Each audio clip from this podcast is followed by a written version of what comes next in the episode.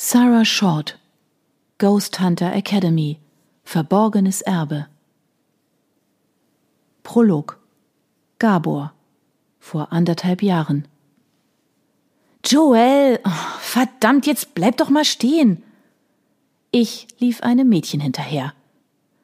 Gabor Farkas lief einem Mädchen hinterher. Und das nicht erst seit vorgestern. Es war peinlich, aber nicht zu ändern.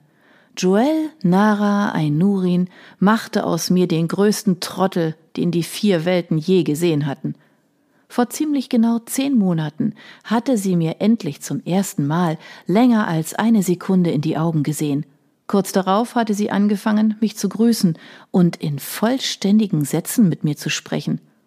Von da an war es leichter geworden. Einige Zeit hatte ich mir vorgemacht, sie würde dasselbe für mich empfinden wie ich für sie, dass wir ein Paar werden würden. Doch jede ihrer Handlungen, jede ihrer Aussagen war mit einem großen Aber versehen und ließ mich ständig zweifeln. Kameradschaft? Ja. Aber Freundschaft? Nein. Dann Freundschaft ja, aber Liebe? Nein. Und schließlich Sex? Ja, aber Beziehung? Nein. Von dem Zeitpunkt, als ich sie so weit hatte, mich als ihren festen Freund zu betrachten, bis zu ihrem denkbar größten Zugeständnis an mich, hatte nichts auf diese Katastrophe hingedeutet. Seit einer Woche zerbrach ich mir den Kopf darüber, was zum Teufel ich falsch gemacht hatte. Joel redete nicht mehr mit mir. Nach der verdammt nochmal wundervollsten Nacht meines Lebens war sie einfach abgehauen – es fühlte sich beschissen an, von ihr ignoriert zu werden. Jedes Mal, wenn sie mir über den Weg lief, nur um sofort Reis auszunehmen, quetschte eine krallenbewehrte Hand mein Herz zusammen. So weit war es schon. Ich dachte in beknackten Metaphern. Aber jetzt hatte ich sie. Sie stand vor ihrer Zimmertür und konnte nicht flüchten, weil ich die Klinke festhielt. Ich kam mir erbärmlicher vor denn je. Warum gehst du mir aus dem Weg? Fragte ich so ruhig wie möglich. Die schwarzen Mandelaugen hatten einen harten Glanz, der süße Mund bildete eine schmale Linie, die Arme hatte sie vor dem anbetungswürdigen Busen verschränkt. Ihre Haltung strahlte Unbeugsamkeit aus. Doch hinter ihrer aufgesetzten Stärke und Sturheit verbarg sich eine tiefsitzende Angst, an die ich nicht rühren durfte. Eine falsche Bewegung, ein falsches Wort, und sie würde ausrasten. Wüsste ich das nicht, ich hätte sie für ihr zickiges Verhalten längst in den Wind geschossen.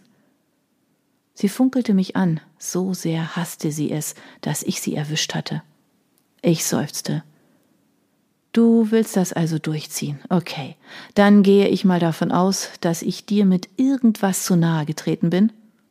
Verdammt, das war schwerer als gedacht. Ich schluckte trocken.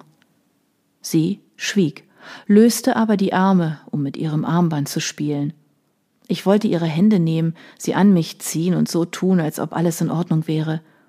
Tatsache aber war, dass wir eine Rolle rückwärts gemacht hatten und ich womöglich wieder von vorne anfangen musste. Meine Stimme klang schon nicht mehr so fest, wie ich es mir wünschte. Was habe ich getan, dass du mir nicht mehr vertraust? Sie schüttelte leicht den Kopf. Ich vertraue dir, hörte ich ihre Stimme in meinem Kopf. Ich vertraue nur mir selbst nicht, bitte lass mich in Ruhe.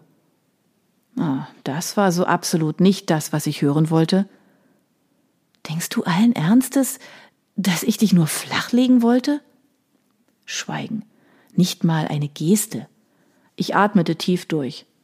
Schön. Dann eben auf die gemeine Tour.